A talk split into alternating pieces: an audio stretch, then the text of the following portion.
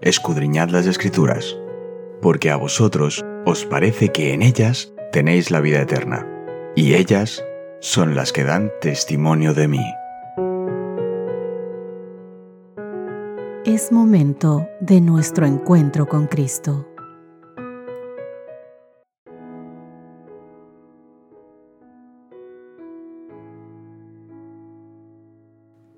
Hola, hola, ¿qué tal queridos amigos? Qué gusto poder encontrarme con ustedes en este día de martes 8 de agosto, en el que veremos el título El Cristo exaltado, dador de dones.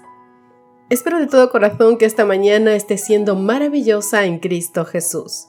Vamos a repasar sin tardar nuestro texto base de esta semana, que lo encontramos en Efesios capítulo 4 versos 11 y 12 él mismo dio a unos ser apóstoles, a otros profetas, a otros evangelistas y a otros pastores y maestros, a fin de perfeccionar a los santos para desempeñar su ministerio para la edificación del cuerpo. A nuestra lectura del texto bíblico de base, vamos a añadir también lo que dice Efesios capítulo 4, versos 7 al 10. No obstante, él nos ha dado a cada uno de nosotros un don especial mediante la generosidad de Cristo. Por eso las escrituras dicen, cuando ascendió a las alturas se llevó una multitud de cautivos y dio dones a su pueblo. Fíjense que dice ascendió. Sin duda esto significa que Cristo también descendió a este mundo inferior. Y el que descendió es el mismo que ascendió por encima de todos los cielos a fin de llenar la totalidad del universo con su presencia. ¿Qué es lo que ocurre aquí, queridos? ¿Y qué quiere enfatizar Pablo con estos versículos? Mira, Pablo citó Salmos capítulo 68, verso 68. ¿Qué dice? Cuando ascendiste a las alturas, llevaste a una multitud de cautivos, recibiste regalos de la gente, incluso de quienes se rebelaron contra ti. Ahora el Señor Dios vivirá en medio de nosotros. Salmos capítulo 68, verso 18. Esta parte del Salmo presenta al Señor Yahvé como un general conquistador que habiendo recibido a sus enemigos, asciende al monte sobre el que está edificada una ciudad capital, con los cautivos de la batalla en su séquito. Mira Salmo 68, versos 1 y 2. Allí lo dice. Levántese Dios. Sean esparcidos sus enemigos y huyan de su presencia los que le aborrecen. Como es lanzado el humo, los lanzarás. Como se derrite la cera delante del fuego, así perecerán los impíos delante de ti. Luego él recibe tributos, es decir, recibe regalos de sus enemigos vencidos. Fíjate que Pablo ajusta esta imagen al Cristo exaltado.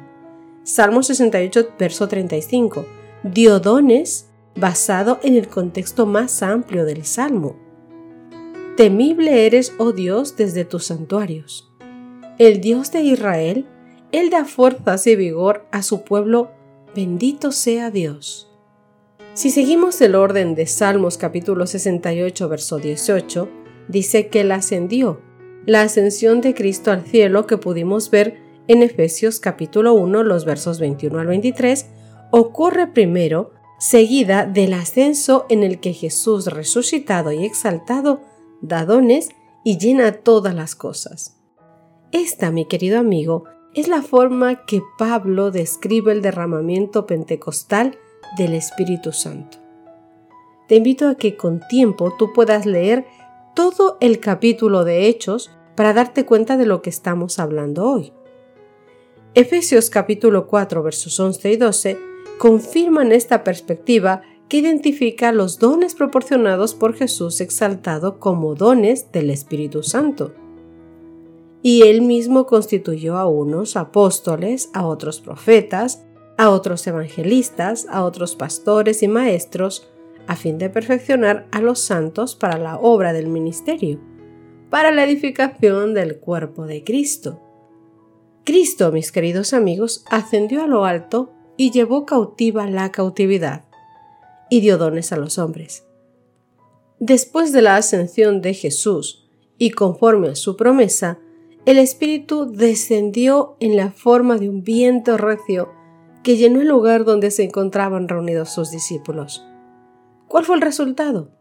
Miles y miles se convirtieron en un solo día. Queridos amigos, aunque estos pocos versículos de Efesios son profundos, ¿cómo podemos aprender a encontrar consuelo en ellos? ¿De qué manera muestran lo que Cristo ha hecho y hará por nosotros?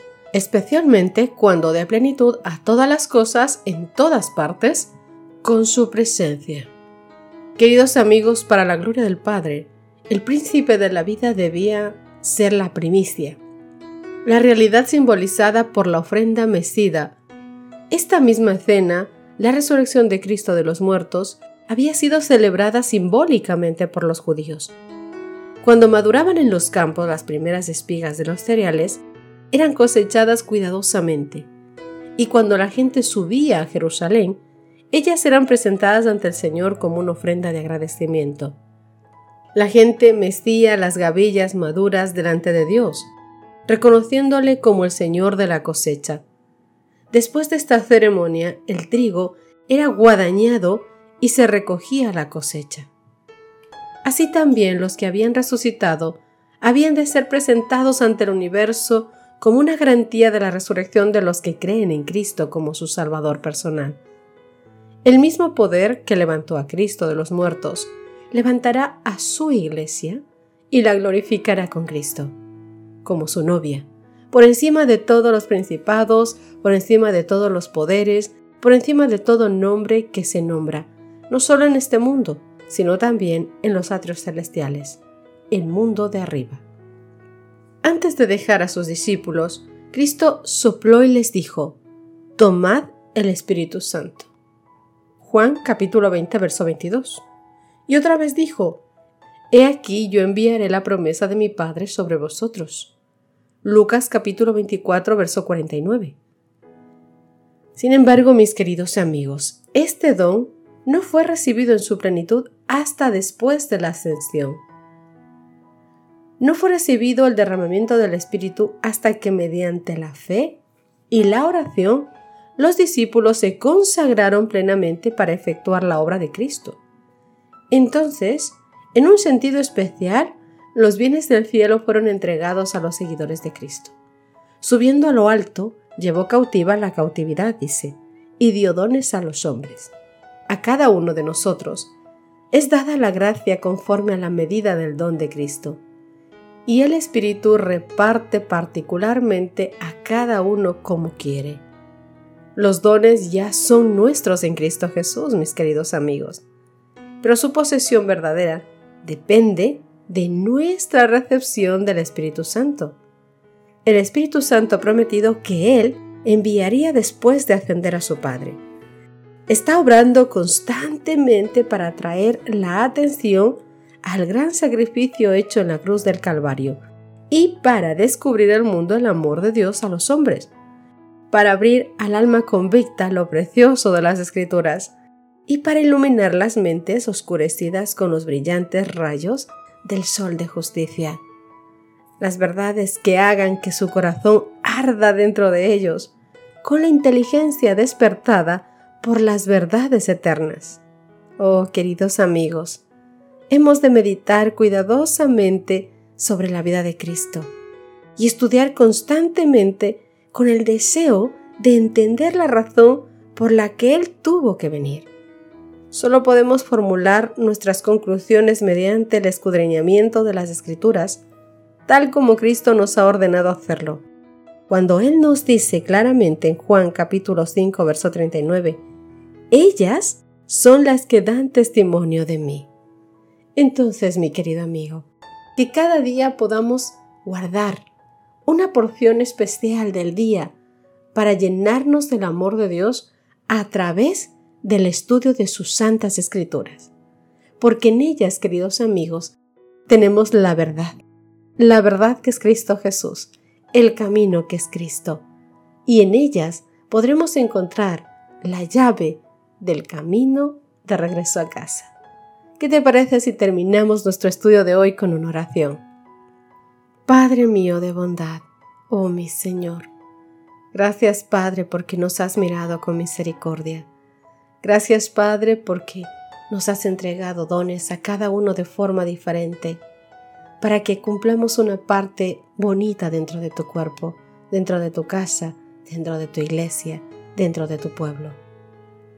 Permite, Dios mío, que ese don que tú nos diste sea desarrollado de forma maravillosa, profunda, alta, con todo amor, con todo el sentido, Señor.